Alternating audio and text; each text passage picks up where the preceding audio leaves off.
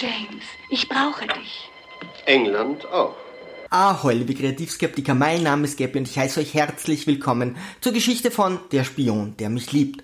Ein britisches und ein russisches Atom-U-Boot haben einen Stromausfall, müssen auftauchen und werden von einem gigantischen Schiff vernascht.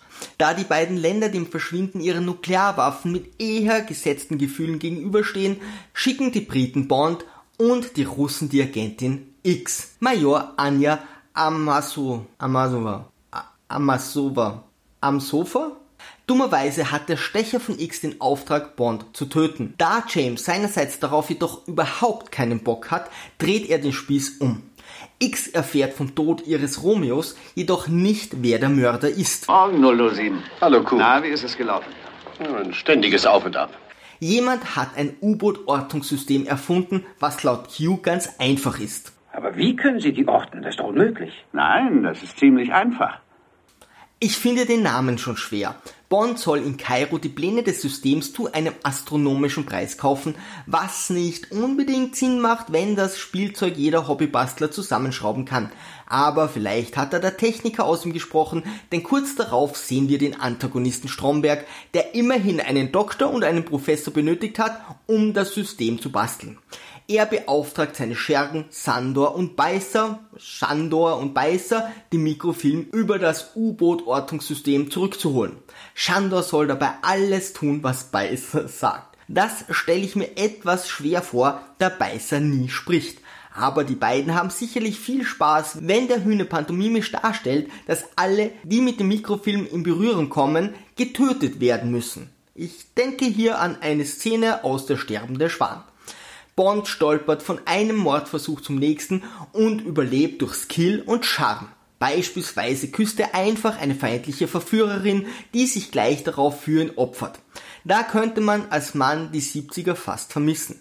Shandor stirbt und Beißer vampirisiert die Kontaktpersonen. Pfui.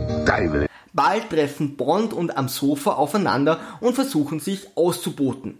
Selbstredend ist es sehr schwer, zwei feindliche Agenten miteinander zu verkuppeln, doch Beißer nimmt diese Herausforderung heroisch an. Er kutschiert das angehende Bärchen die ganze Nacht durch die Wüste, liefert ihnen einen Teamwork förderten Kampf in einer romantischen Ruine. Auf Holz klopfen bringt ihnen Glück. Und zertrümmert ihr Auto, anstatt sie zu töten, damit sie zu einem gemeinsamen Spaziergang gezwungen werden und anschließend mit einem Boot zum nächsten Treffpunkt schippern können. Sie nutzen die Situation doch nicht etwa aus, oder? Ich hätte mir was zu lesen einstecken sollen. Endlich beschließen Russland und Britannien zusammenzuarbeiten. Der Mikrofilm führt die beiden Agenten zu Strombergs Meereslaboratorium bei Sardinien. Auf dem Weg schafft es Beißer endlich, dass die beiden in der Kiste landen. Was ist denn passiert? Och, nichts. Er kam bloß auf einen kleinen Happen vorbei. Bond und X bekommen eine Audienz bei Stromberg und werden von dessen Mitarbeiterin abgeholt. So wird Major am Sofa eifersüchtig und das neue Glück droht zu zerbrechen. Beißer identifiziert die beiden und beißt sich aus Wut in den Allerwertesten, weil er jetzt noch mehr kuppeln muss. Stromberg will eine Unterwasserstadt bauen.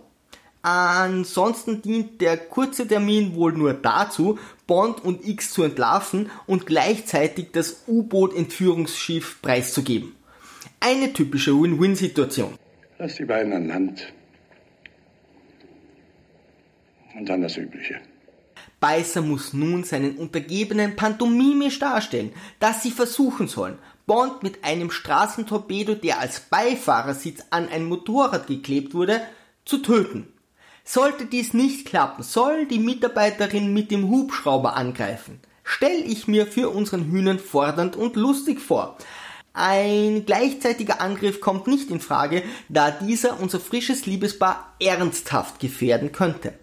Vielleicht ging auch irgendetwas bei der pantomimischen Übersetzung schief, doch ich glaube, dass Beißer das junge Glück nicht gefährden wollte. Zum Glück ist Bonds Auto gleichzeitig ein U-Boot, mit dem er die Mitarbeiterin abraketen kann. Nachdem sie tot ist, beginnt Bond mit der Empfangsdame zu flirten. So, was haben Sie denn für mich? Ach so. So ein Flegel. Dummerweise kommt am Sofa gerade jetzt darauf, dass Bond ihren Ex beim Skifahren getötet hat und schwört nach dem Auftrag Rache. Die beiden Agenten begeben sich auf ein U-Boot, das gleich darauf vom Katamari-Schiff aufgefressen wird. Es folgt die Motivation des Antagonisten. Eine neue, wundervolle Welt im Schoß der Ozeane. Unsere Zivilisation, unsere Lebensweise ist korrupt und dekadent. Stromberg will mit den Atomraketen die Welt vernichten. Bei welchem Arbeitsservice hat er eigentlich so viele Mitarbeiter gefunden, denen es egal ist, nach der Arbeit ständig unter Wasser leben zu müssen? Doch zum Glück befreit Bond die Crews, der anderen beiden U-Boote übernimmt die Kommandostation und wendet die beiden feindlichen Einheiten gegeneinander. Die Raketen beschreiben eine übliche Flugbahn und zerstören das jeweils andere Ziel. Da ihre Bahn jedoch auf einem Globus dargestellt wird, würde das einen lächerlich großen Umweg vom Äquator über den Nordpol zurück zum Äquator bedeuten und viele Stunden dauern, während Bond bewegungslos den Vorgang verfolgt. Aber irgendwie funktioniert es und die Welt ist gerettet. Nun muss Bond nur noch am Sofa aus Strombergs Flossen retten. Dieser sichert seine Festung natürlich nicht ab, sondern schickt Bond sogar noch den Fahrstuhl hinunter. James hat nun endgültig genug und tötet den Wassernazi. Der Stress am Ende ist hausgemacht, da die eigenen Leute ohne triftigen Grund auf die Festung feuern, aber man will es ja spannend und eine nasse X. Beißer lässt sich auch noch einmal sehen und schafft es im Endkampf, dass X Bond vergibt und mit ihm am Sofa ein weiteres Nummerchen schiebt, während der Schurke einen Hai vernascht. Liebe Kreativskeptiker, Segel immer straff halten und auf zum Horizont!